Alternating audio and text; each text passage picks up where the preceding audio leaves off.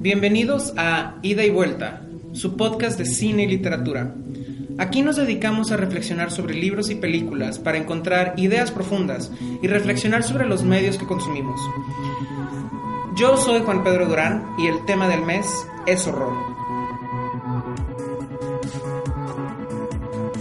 Específicamente, quiero hablarles sobre lo que yo estoy llamando terror social. Y digo estoy llamando porque no he encontrado a otra persona que se refiera a este tipo de películas con este nombre. He estado buscando teoría, papers y no he encontrado otra definición para lo que quiero hablar. Entonces, lo estoy llamando, estoy llamando terror social a cualquier película de horror que tome una problemática social y con la ayuda de las convenciones del género, pues bueno, realmente esta conversación inició hace unos meses cuando se estrenó Get Out, conocida como Huye en México, eh, dirigida por Jordan Peele, que trata la historia de un joven eh, negro que es novio de una chica blanca y van un fin de semana a conocer a los papás de ella. Una vez que llegan a la casa de los padres, se dan cuenta que hay algo turbio sucediendo ahí con, en, esa comunidad de gente rica blanca que tiene que ver con secuestrar jóvenes negros y quedarse con sus cuerpos. Y pues bueno, esta película realmente resonó mucho conmigo, me hizo pensar en muchas cosas. Y me puse a ver luego entrevistas con el director y guionista Jordan Peele y em, citaba a The Stepford Wives, las mujeres de Stepford, como una de las influencias más grandes en su trabajo. Esto, por lo tanto, me hizo regresar un poco a, a, la novela original de The Stepford Wives y a la película del 75 basada en, dicha novela y verlas un poquito con, unos nuevos ojos. Eh, The Stepford Wives cuenta la historia de Joanna Everhart, una mujer más o menos exitosa, feminista, que se muda a un suburbio de Nueva York con su esposo Walter y sus dos hijos y se encuentra con una comunidad de mujeres que son amas de casa perfectas, obsesivas, intensas, que termina descubriendo que realmente todo es un plan turbio de los hombres de esa comunidad para convertir a sus mujeres en robots que solo existen para limpiar la casa y darles placer. Entonces, yo fui a leer, releí más bien la novela del 72. Eh, hace tiempo que la leí, entonces decidí releerla para como realmente apreciarla una vez más. Y la novela está escrita por Ira Levin, que es un escritor americano conocido más por sus eh, novelas de terror, sus thrillers, especialmente Rosemary's Baby, el bebé de Rosemary, que fue llevado al cine por Roman Polanski en el 68 y se convirtió en un hit cultural enorme. Entonces, Ira Levin realmente tiene experiencia hablando sobre sobre las mujeres en un contexto de thriller, en un contexto social, este, y encuentra la manera de utilizar los, las convenciones del, del, género del horror para hablar y hacer un comentario sobre injusticias, inequidades sociales. Algo interesante, esta edición que tengo en mis manos de la novela tiene también un pequeño ensayo escrito por Peter Straub, otro escritor de horror americano, que dice algo que me parece interesante y vital para comprender la naturaleza de esta novela. Dice lo siguiente, dice que esta novela satiriza a los opresores y sus deseos, no a las víctimas.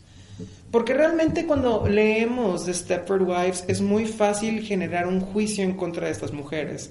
Es muy fácil decir, ah, claro, esta novela lo que quiere hacer es crear una sátira donde estas mujeres son perfectas y como son amas de casa nos vamos a burlar de ellas, las vamos a juzgar, especialmente en el contexto de, liberación femenina de los setentas.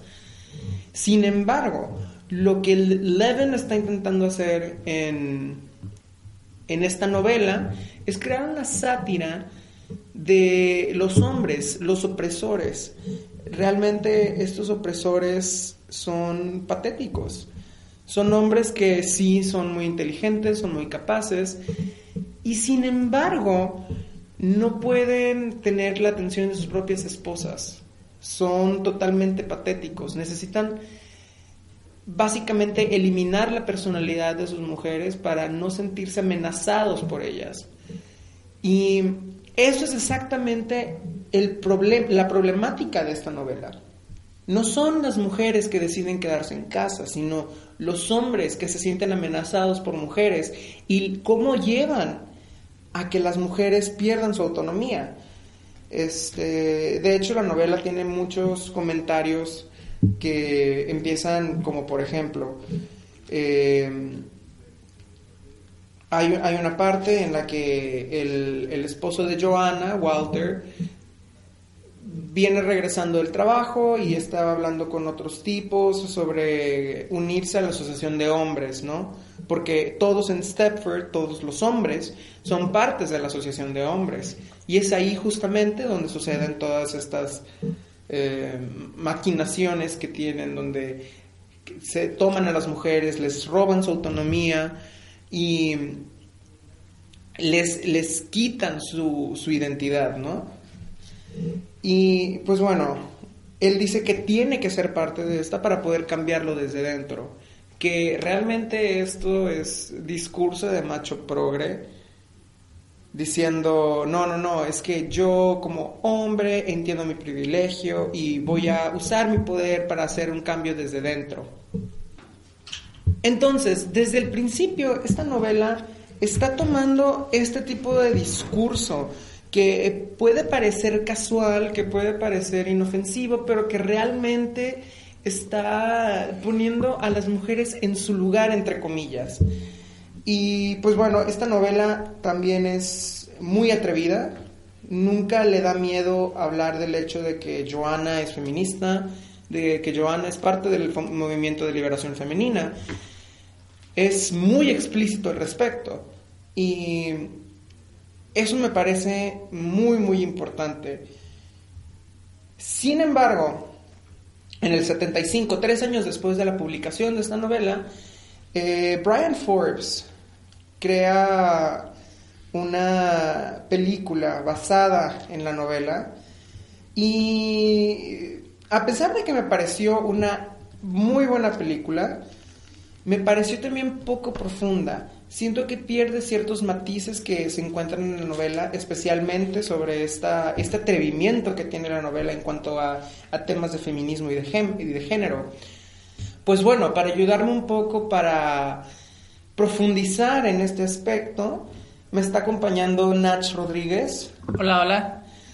Que, bueno, Nach no ha leído la novela. No ha leído la novela. Pero eh, nos sentamos hace unas semanas Vimos The Stepford Wives, vimos Get Out juntos también. Este, y hemos participado en varias discusiones sobre estas dos películas precisamente y pues, ¿qué te parece, Nach? ¿Tú dirías que la película del 75 es igual de atrevida de lo que te cuento que la novela es? Pues yo, yo diría que... Diría que no. Ok, claro por lo mismo de que muchas de las cosas que suceden en esta novela quedan omitidas extrañamente de la película. Sí, e, ese, e, fíjate que es más interesante porque esta omisión extraña no es que no estén ahí, están ahí, los mismos eventos están ahí, solo que no hay ninguna mención explícita de, de, feminismo, de liberación eh, femenino, eh, es más, no hay ninguna discusión de género. Realmente es una, es una película que eh, como perdió eso en, algún proceso, en el proceso de la adaptación, ¿no crees? Pues sí, no. Sí hay cosas que más o menos se quedan ahí por, de la conversación de género. Ok pero no quedan tan explícitas como por ejemplo se tratan las, las injusticias, las microagresiones raciales en Get Out. Claro, claro. De hecho, Get Out es... Bueno, Get Out nunca tiene miedo de, de decir lo que es, que es una película sobre racismo. O sea, nunca le da miedo decirlo. Y lo dice fuerte y claro, ¿no lo crees? Lo dice fuerte y claro, pero se no solamente se profundiza, se muestra explícitamente por medio de diálogos, por medio de la situación, se puede también, se puede, se dice también implícitamente con las temáticas que se manejan en la película. Y básicamente en Separate Bites lo que lo que estoy sacando de esta película, esta trama, esta, esta historia, okay. es que los hombres tratan a las mujeres o quieren de ellas que sean robotcitos. Sí, claro. O sea, que te cocinen, que te, que te laven, que cuiden a los niños y no necesariamente que busquen sus propias aspiraciones, que es más o menos lo que buscaba el movimiento feminista de esas épocas, que era, que era una, voz política a la mujer, que era darle oportunidades de trabajo. y, Sí, algo que mencionaba era como estos hombres se reducen a, robotizar a sus esposas para dejar de sentirse amenazados por ellas. Porque básicamente ven que las mujeres empiezan a, cobrar autonomía sobre sus propias carreras, sobre sus propios, eh, su propio trabajo, su propio, eh, su propio cuerpo y eso significa que los hombres están perdiendo control sobre ellas y por lo tanto se sienten amenazados. Creo que más o sí se, se hay secuencias donde se, muestra ello, pero son muy pasantes, no, no se les da mucho énfasis. Por ejemplo, se me ocurre cuando está ya tomando las fotos de los niños. Claro. Que, le pregunta de que, ah, ¿por qué no hiciste la comida? O porque no me acuerdo cómo, cómo estuvo ese desenlace, pero ella responde, no pude hacer esta cosa porque tuve que tomar las fotos. Ajá. O una de las amigas de que no, no cocinaba, no, no, no atendía al esposo porque le gustaba jugar el tenis, le gustaba andar en su vida social, le gustaba andar platicando. Incluso tenía una, una criada, ¿no? Sí. Tenía una señora que le ayudaba allí en la casa. Y es algo bien raro, ¿no? Porque es la única señora que tiene ayuda en la casa. Todas las demás señoras hacen su propio aseo. De, esto, de esta película, podemos extrapolar dos temas que se, puede llegar a la, a, la, conversión de ellos, que son el techo de cristal y lo que es la doble jornada. No sé si puede explicar más o menos a lo que van. Claro, claro, claro. O sea, bueno, cuando hablamos del techo de cristal es ese techo imaginario que eh, le prohíbe la entrada a las mujeres de conseguir puestos más altos dentro de una organización. Básicamente es como que sí, puedes seguir avanzando, avanzando, pero nunca se llegar a ser directora, nunca se llegar a ser presidente. Este, y eso es el techo de cristal. Y la doble jornada tiene que ver con que las mujeres que trabajan, que deben salir a trabajar, este, conseguir dinero para poder mantener a su casa, y luego llegan a su casa y tienen que mantener la casa, cocinar, asear cosas que un hombre, en teoría, debería hacer, pero que no hace. No la los pantalones. Exacto. O sea, eh, y esta, esta novela sí habla un poco de esas cosas. Y de hecho hay, hay una, una escena en el libro que en la novela, digo, en la película está un poquito como baja de tono, creo que es más ni la pusieron, pero hay una escena en el libro donde la casa de Joanna está un poco desordenada y Walter llega y le dice de que es que este, tú deberías lavar la casa, limpiar la casa, porque tú eres quien se pasa todo el día en la casa. Y es como que, a ver, a ver, a ver, disculpa, ¿qué? Y es ese tipo de cosas que empiezan a como chocar, ¿no? Empiezan a crear ahí un, un comentario sobre, sobre la mujer y su posición con respecto a los hombres. Este, que en Get Out es mucho más explícito. Esta conversación empieza luego, luego entrar a la película, ¿no? O sea, cuando conocen a los papás, este, tienes que, el papá le dice al, al a Chris, el, el protagonista, que él hubiera votado por Obama una tercera vez. ¿Sabes? Y es como que, ah, claro, porque es negro, ¿no? O sea, él también quiere escuchar eso. Es, ridículo. Y es mucho más explícito, a fin de cuentas. Este. Que bueno, yo creo que esto tiene mucho que ver con microagresiones. ¿No crees, Nach? ¿No, ¿Nos puedes explicar, por favor, qué son las microagresiones? Ajaja.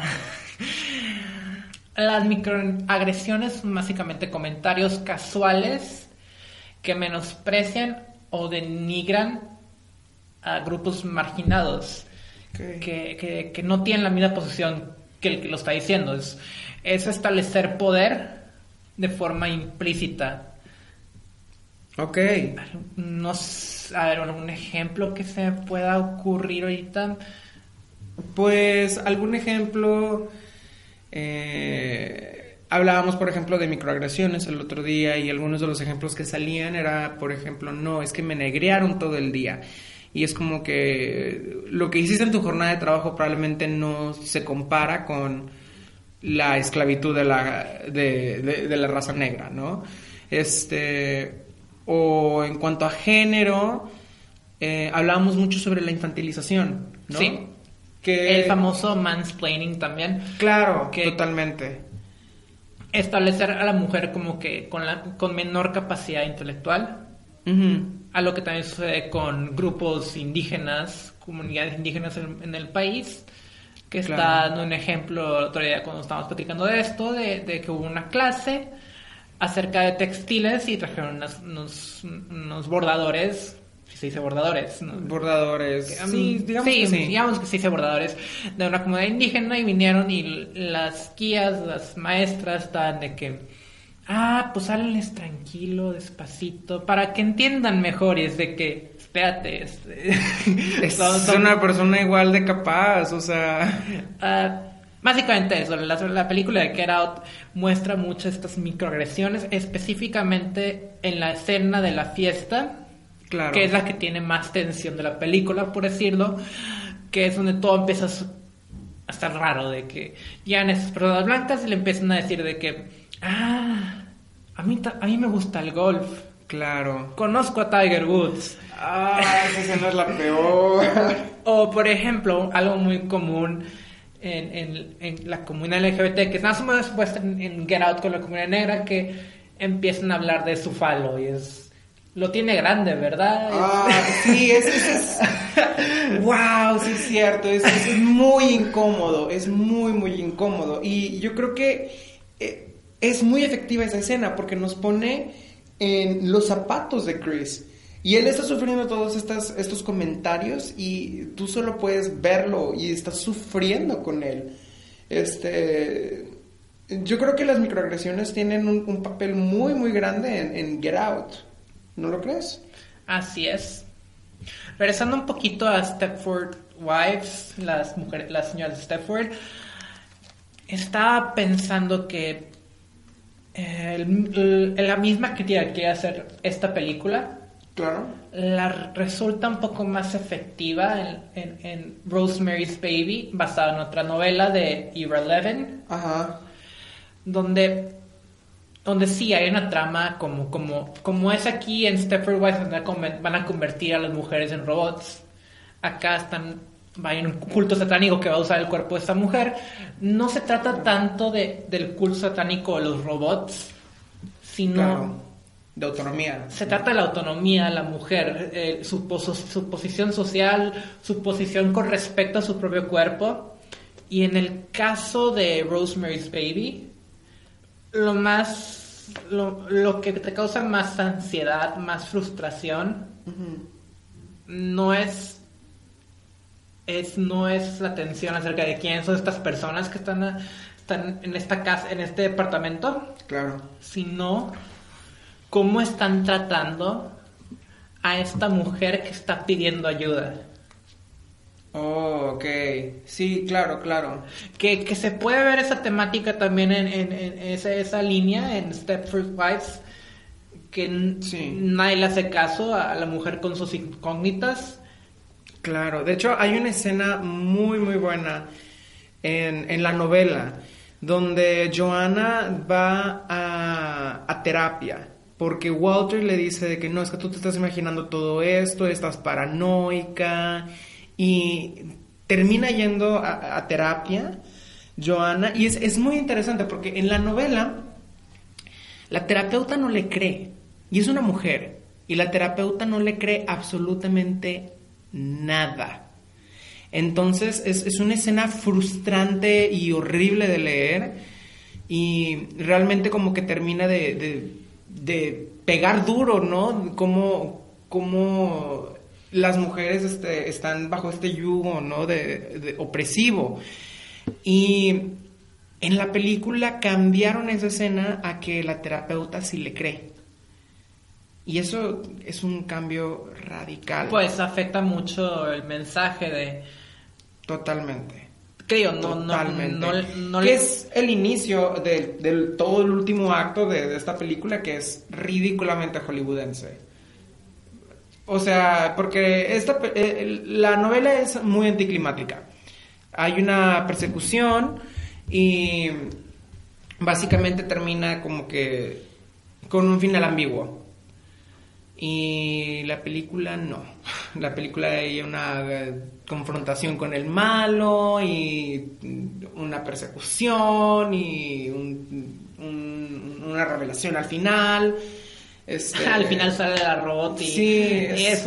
o sea, queda un poco como Fembot de Austin Powers, sí, ridículo. digo, me gustó mucho como desde un punto de vista estético toda esta escena, pero eh, francamente carece, ridícula. Carece atención. Totalmente. Este entonces sí, yo creo que la novela es, es, un poquito más fuerte, es más atrevida, más valiente que, que la película. Este, que por, por supuesto que no voy a hablar de, del remake del 2004 de The Stepford Wives, dirigido por Frank Oz y ah, estelarizado la rana, René y Yoda, este, y estelarizado por Nicole Kidman. Que si no la han visto, bueno, no se las puedo recomendar, no se las puedo recomendar más que nada porque es una terrible película, pero entre las películas terribles es de mis películas favoritas terribles. Es un montón de malas decisiones tras malas decisiones tras malas decisiones. Esa película no puede abrir un diálogo feminista. No, jamás, jamás. Y lo peor es que creo que ni lo intenta. Este se convierte, convierte todo en una comedia barata. Este, de hecho, te, te mencionaba que incluyen un personaje homosexual que básicamente solo está ahí para hacer como chistes. Y es, es terrible, es terrible, es terrible. Pero si un día quieren verla como Irónicamente. Irónicamente, es, es, es, está muy padre. Se los, se recomiendo mucho. Este. Quisiera, chéquensela, chéquensela si, si no se quieren, como yo. Quisiera tocar otra vez Rosemary's Baby. Ok hablando de, de, argumentos feministas. Sí, totalmente. Porque tocando lo del gaslighting es parte de, la, de, de, lo que te da más miedo de la película, de que, ah, es que algo me está pasando. No, no te pasa nada, todo está bien. Sí. que es algo que se hace, que se, que se hace mucho en, en, en, en la vida cotidiana. Es, lo más criticable del machismo, que la voz de la mujer nunca se, nunca se le hace caso. En, la en ambas películas sucede en cuadro. ¿Qué digo? Llegamos finalmente a, una problemática más este, yo creo, más aterrizada, más real, el hecho de que, bueno, pues estas películas y esta novela son todas hechas por hombres.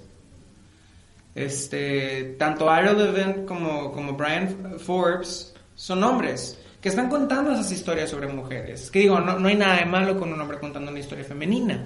Solamente digo que, ¿dónde está el punto de vista femenino en todo esto? Yo creo que es importante hablar de otras películas dirigidas por mujeres, como lo es, por ejemplo, Voraz, de Julia Ducournau, que salió el año pasado, y que habla de, de esta problemática de la autonomía y del despertar sexual y de, del cuerpo femenino. Pero lo hace, des- y, y lo hace utilizando los mismas, las mismas convenciones del horror. O sea, es una película de horror a final de cuentas.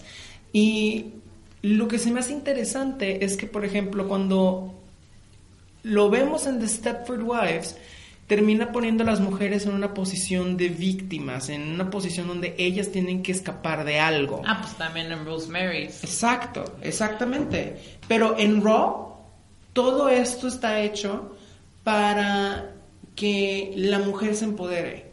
El poder siempre está en, la mujer. Exactamente. O sea, básicamente ella no tiene que escapar de esto porque esto la empodera. Básicamente, este, Ducournau está más interesada en contar una historia de empoderamiento y de autonomía que en la pérdida de ello. Y sin embargo son películas de horror. Ambas son películas de horror. O sea, yo creo que es, sería interesante como armar ahí un paralelo entre historias contadas por hombres y las historias contadas por mujeres. Este es, es, es importante, yo creo, porque te imaginas por una un remake de The Stepford Wives dirigido por una mujer. Fíjate que sí me lo imagino. Creo que sí podríamos darle una tercera oportunidad a esta novela. Totalmente.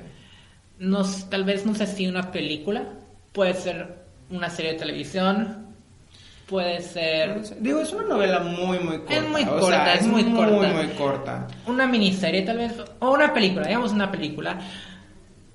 Y De- creo que una, una visión femenina sí la llevaría al máximo de su potencial. Ujú. Porque, regres- nuevamente, esta película no es de robots, no. es de cómo el hombre trata a la esposa. Claro. ¿Qué se espera de la esposa? ¿Qué la esposa puede hacer? ¿Qué no puede hacer bajo una sociedad sub- suburbana? Y desafortunadamente en la novela claramente blanca. Ah, totalmente. Sí, es súper interesante porque hay un punto en el que una nueva vecina llega a Stepford y es una mujer negra. Y, y es, es, es horrible. Eh, no, no tengo palabras porque hay, en la primera escena en la que, bueno, en, en la novela, la primera escena en la que se conocen... em, eh, Joana con esta mujer, Joana ni siquiera le puede hablar porque tiene miedo de decir algo racista. O sea, Get Out. Exacto, exactamente. Regresamos a esa escena de la fiesta en Get Out. sí, no, es, es que es Eh, increíble. Que, que, regresando a la película del, del 75, no se trata de ningún feminismo No. que no sea blanco. No, no, totalmente, es puro feminismo blanco. Pero digo, Eh, es feminismo setentero. O sea, y el feminismo en los setentas era blanco. O sea, había movimientos este, de mujeres negras y es, es importante también hablar de ellas, pero era predominantemente blanco. Y Algo sí. que ya el, que los medios ahora ya están tratando de entrar un poco más al feminismo que no sea blanco, entrando sí, al no feminismo sé, interseccional, claro. eh, Orange is the New Black se me viene a la mente. Totalmente, No sí. sé qué otro ejemplo tengas. Am, pues fíjate que ahorita no, no se me ocurre algún eh, ejemplo, pero sobre feminismo setentero, yo cuando leí esta novela me hizo pensar de- en la novela de ciencia ficción de Joanna Ross, que se llama eh, The Female Man, este, el hombre femenino, El, no sé ni siquiera cómo traducirlo, pero es básicamente un, un manifiesto del movimiento feminista en los 70 y es ridículamente blanco y es ridículamente heterosexual, heteronormado y cisexual. Este, entonces, no me sorprendió leer esta novela y encontrarme con esta visión del feminismo. Lo que sí me sorprende es que tanto la película del 75 como el remake del 2004 no mejoraron una sola cosa de esto. Curioso que pasaron como 30 años. Exacto. Y es, y es la misma película, es el mismo feminismo blanco. Este. Y bueno, si lo pensamos, Get Out realmente es esta tercera película de, de Stepford Wives que nunca tuvimos, porque es básicamente la misma película. La pérdida de autonomía de una persona marginada. Claro. Uh, ¿Cómo lidiamos con estas personas? Sí. Que, ¿Cómo ven ellas el mundo? Totalmente. Que ¿Cómo ven ellas el mundo? Me, me parece muy, muy importante.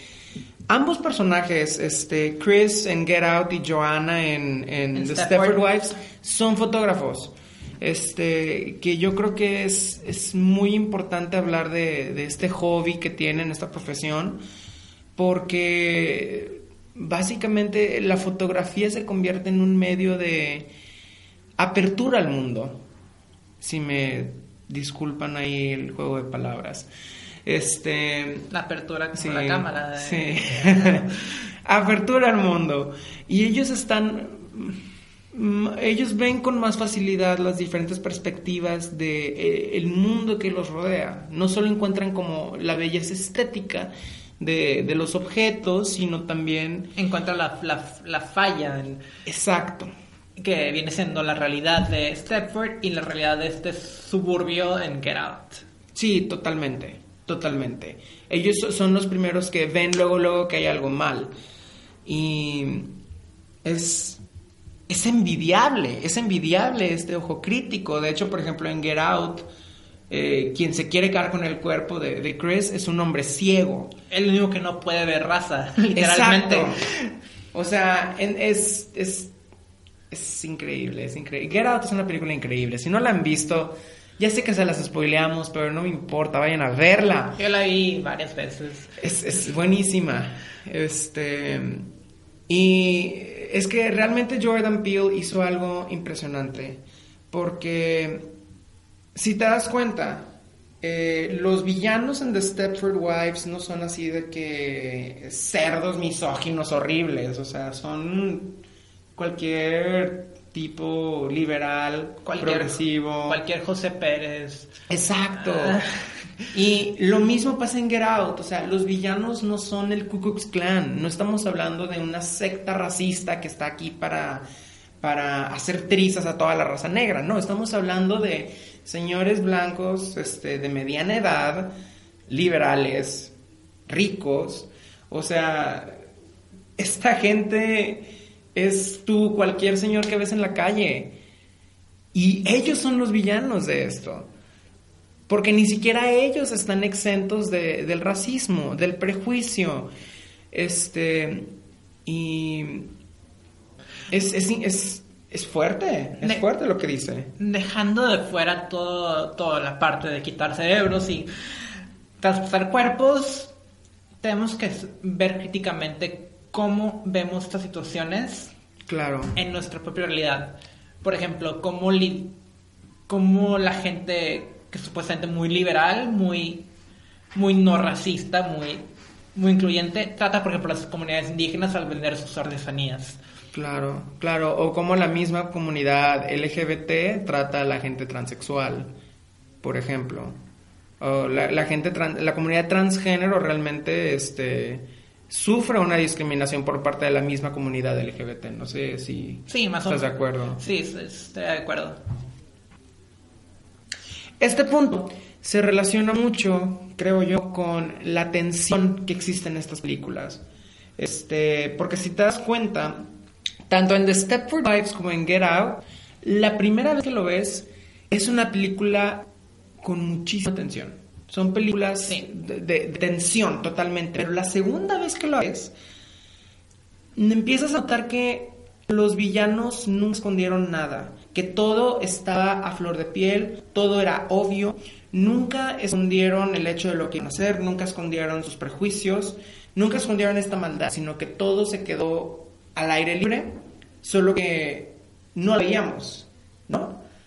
Y yo creo que es importante esto porque la- lo que la película está tratando de decir es que estas cosas no son reprochables, por eso no las, no las esconden. Está normalizado. Está totalmente normalizado. ¿Cuántas veces en un salón de clases tenemos, por ejemplo, un maestro Mm, que hace un comentario casualmente sexista de que aquí las ingenieras hay que ayudarlas, que- Ay, sí, cosas no, así, no, o de que la infantilizan a, a- a la mujer y no le dan el mismo Claro. hombre, o como por ejemplo cuando llega una persona indígena a un centro comercial, como los guardias se quedan viendo, Claro. que, que tal vez no lo hacen con dolo, pero ese racismo, esos prejuicios están tan normalizados que se vuelve para ellos imposibles de ver, imposibles de ver como algo malo, Claro. o imposibles de, de no hacer. Sí, no, totalmente. De hecho, esto me hizo pensar en eh, otra película de, de terror social, que yo estoy, yo estoy seguro de que es una película de terror social, y si no pueden venir a, a pelear conmigo, pero yo estoy seguro que eh, La Noche de los Muertos Vivientes de George A. Romero es una película de terror social, porque bueno, nuestro protagonista es un hombre negro que está atrapado en esta casa junto con un montón de gente blanca y están todos rodeados de zombies por todas partes y están tratando de escapar para poder sobrevivir. Y este hombre negro este, es el único que sobrevive al final de la película. Spoilers. Es una película, salió en el 68. No tienen, no tienen eh, excusas. Ya vean. ya vean. O sea, ya, eh, no es un spoiler, salió en el 68. Porque creo que esa película no es tan fácil encontrarla. Al contrario, no, no, no, no, no, no. La Noche de los Muertos Vivientes es- No, no. está en YouTube. Es, es que No. creo, creo que creo que está en dominio público. Es dominio público. Es dominio público. Porque cometieron un error en el, en, en, en la en el, en el- donde sale el título, pues, en la película, que antes las leyes de, de protección de derechos de autor decía que ahí tenía que venir el copyright para que tu película fuera protegida por esa ley. Pues olvidaron poner el copyright, entonces la película se lanzó directamente al dominio público.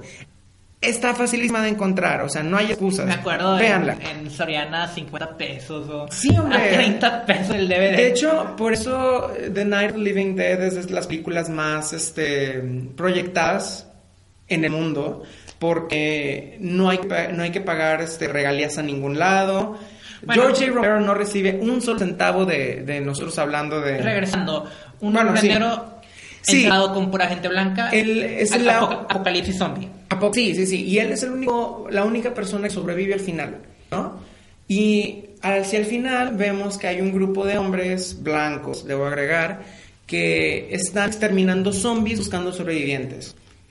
Y ellos se están aproximando a casa donde está este hombre negro y lo ven desde la distancia y como ven este a un hombre negro dentro, deciden que es una amenaza. Antes de checar si es un sobreviviente, antes de checar si es un zombie, deciden que es una amenaza y le disparan desde fuera. Y la película acaba con la muerte de nuestro héroe. Y es, es muy fuerte. Es, es el- el- lo que está tratando de decir Romero con esta película es, es muy fuerte. ¿Quién es el monstruo? Exactamente. Es, es, es, es muy, es muy intenso. Y exactamente por eso creo que es una película de horror social, porque a fin de cuentas intenta hacer un comentario sobre un grupo minoritario, sobre una injusticia social. Este.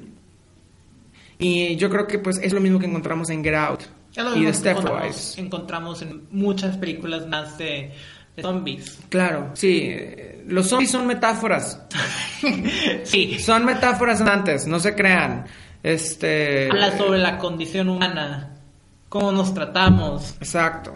Sí, o sea, es. Si se cae el mundo, ¿qué pasa con nosotros? Nos volvemos bestias. Exacto, es. es La próxima vez que haya una película de zombies, recuerden, son metáforas andantes. 150 episodios de Walking Dead.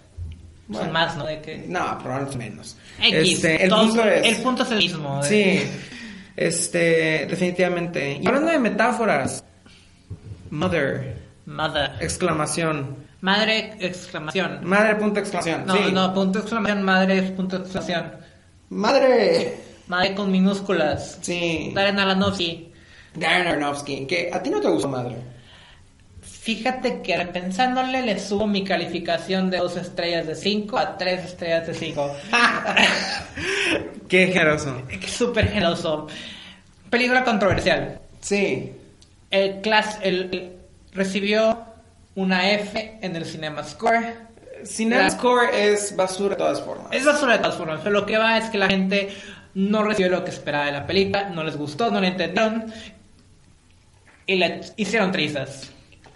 Sí. Pero esta película se tratan muchos temas importantes que, que, que vale la pena comentar. Claro, claro. Digo, vamos a poner un poco de lado todo el hecho de esta alegoría bíblica que, que se arma Aronofsky, que me parece admirable. Debo decir desde ahorita, a mí me encantó la película. Este, de hecho, la fuimos a ver juntos y salimos enojados. Porque, Porque eh, porque tú la odiabas Yo la odié. yo la, a mí me, yo la encan- me encantó, la amé. Entonces estábamos como totalmente polarizados, salimos enojados uno con el otro. Este, pero vamos a dejar de lado esta, esta alegoría bíblica que está armando Aronofsky y vamos a enfocarnos en, Las partes. en, en dos cosas específicamente.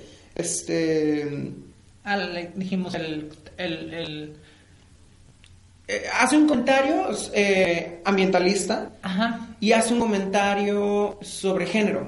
exacto.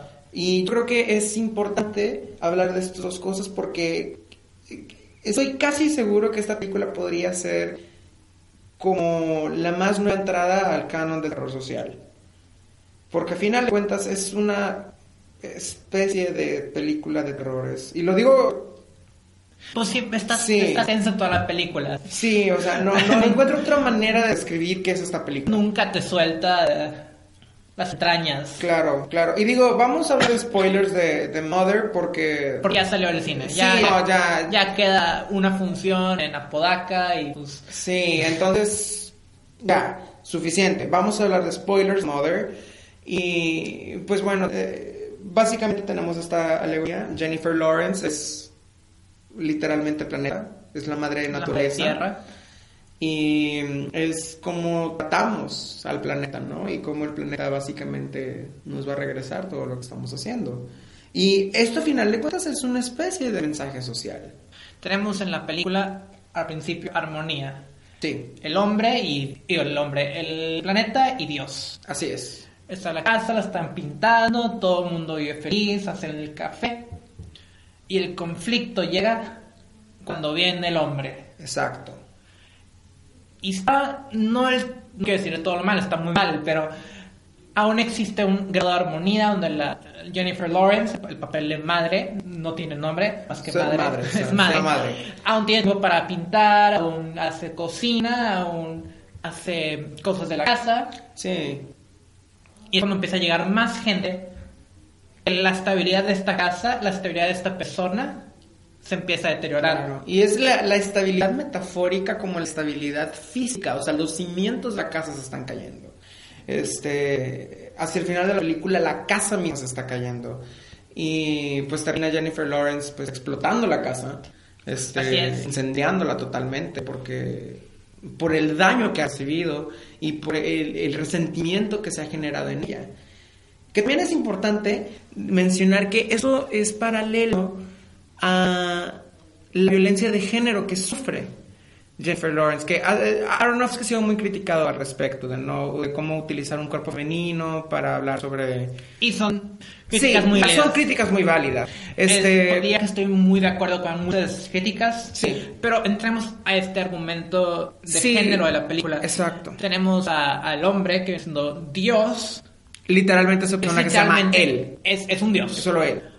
Pero que la mujer, madre, madre tierra, como le quiera llamar, presenta igual como es en Stepford, es en Rosemary, es en esas con las películas, eh, expresa sus, sus, sus no sé, ¿cómo, cómo puedo decirlo?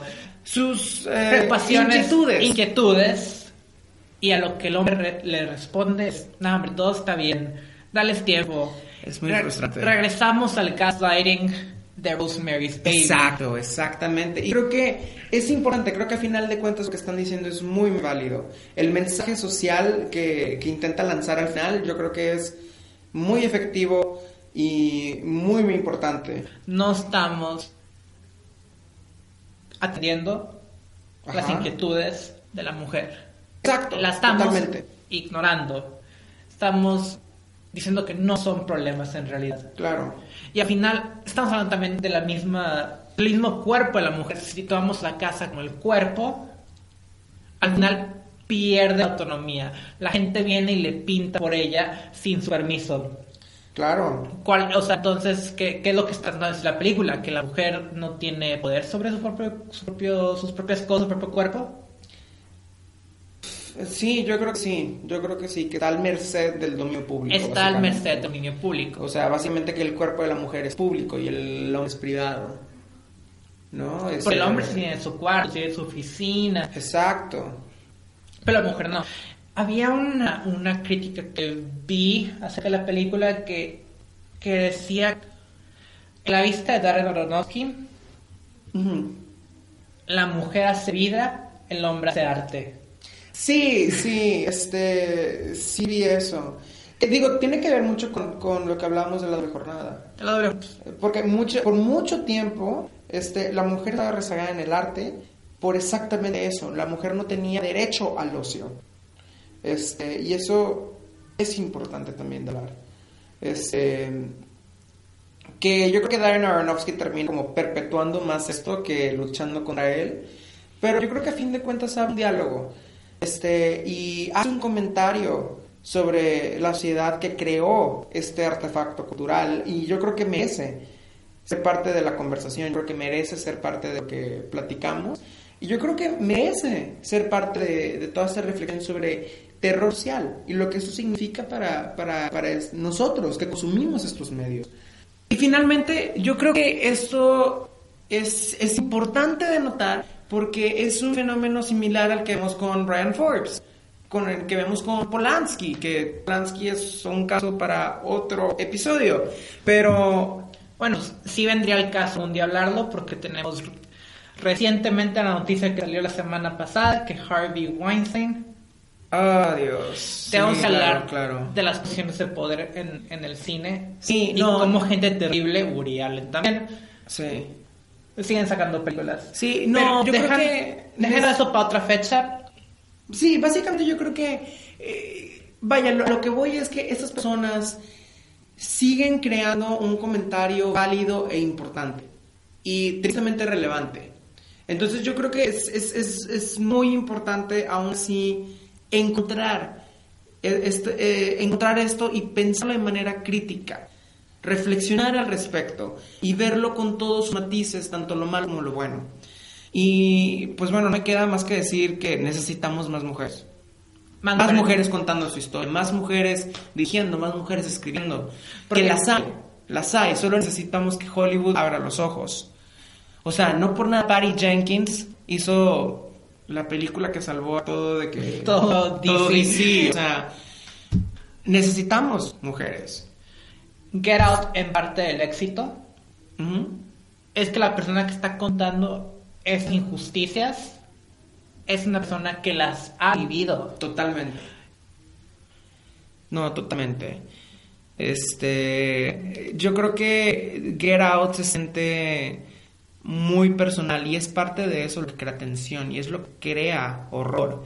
Porque sabes que, wow, esta persona de que me está hablando de esto lo ha vivido. Y yo creo que no se ve eso en Stepford Wives. Se No. siente más como alejado. De hecho, estaba pensando, después de haber visto The Beguile hace unas semanas, me encantaría ver a Sofía Coppola haciendo una versión de Stepford Wives. Stepford Wives. Eh, Porque me imagino algo así como una mezcla entre The Beguile y The Virgin Suicides. Este, no sé, aparte yo soy súper fan de, de, de Sofía Coppola. Estamos hablando de, de David de David Gale, sí. Sí. Te dije, ah, no, vamos a compararla con Alien. Y tú hiciste una buena comparación con Alien. Es- Claro. sí, claro, de Figado y Alien son, son la misma película. son la misma película. Estamos hablando de, Sí, sí, es cierto, es cierto. Estamos, de un invasor Sí. que era de destrozarla. Claro, claro, un invasor con un invasor con, con su texto sexual, este, que, que viene a, a introducirse a un espacio reducido con muchas personas, este, unidas por algo común, en este caso son mujeres, y finalmente termina siendo una, Un destructor. un, sí, un destructor, pero más que nada un comentario sobre violencia y autonomía. Este, porque no hay que olvidar que Alien, el monstruo de Alien, el xenomorfo, es, es un monstruo sexual. Es Ah, un- caray. Sí, no, totalmente. totalmente, es un monstruo sexual porque este, todo su diseño, todo su, este, todo su personaje está basado en, en, en, este, imágenes fálicas, este, tiene que ver con el cuerpo, con los fluidos. Ah, es pues. una criatura absolutamente sexual. Colin Farrell en The Big L es una criatura sexual. De hecho, en español le pusieron el seductor, ¿no? Por, exactamente por eso, porque él es una persona que crea un despertar sexual en toda la casa. Y eso es una fuente, una fuente de tensión. Este. Entonces, lo que termina siendo una fuente de tensión en The Beguiled termina siendo una fuente de violencia en, en, en Alien. Este, de cierta manera, yo creo que es mucho más sutil estas dos películas que The Stepford Wives o Get Out. Este, pueden entrar así como, como eh, este, terror social suave, digamos. Terror social, papi. Sí, no, no, no, o sea, que- ya, es- ya estoy creando toda una taxonomía para, para este género. Eh, Fíjate que estaba muy tenso con David Kyle, Sí, con, con el sujeto, sí, que, que, que es un hombre que aparenta ser amigable, claro. pero no lo es.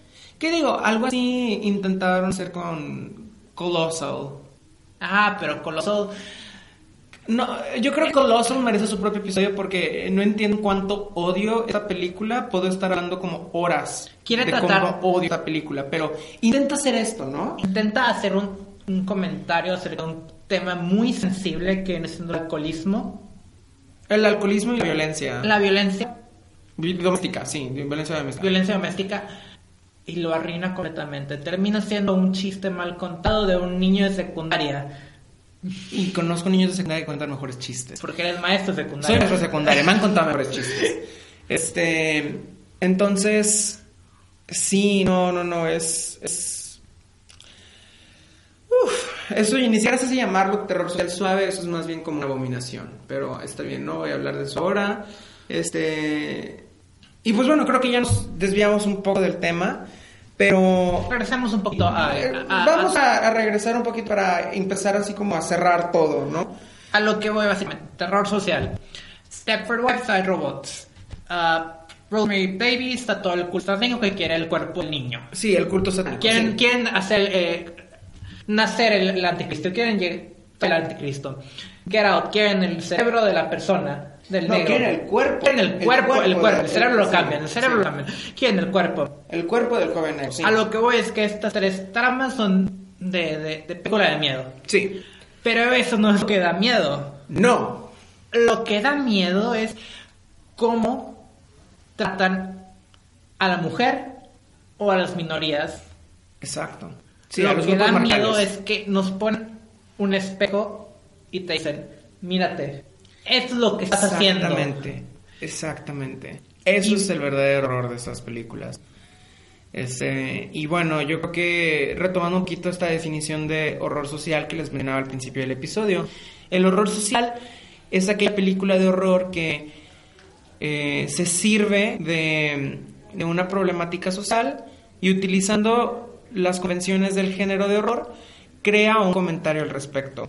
Y yo creo que tanto The Stepford Wives, con todas sus fallas, con todas sus imprecisiones, crea al final un comentario digno de ser escuchado, relevante, importante.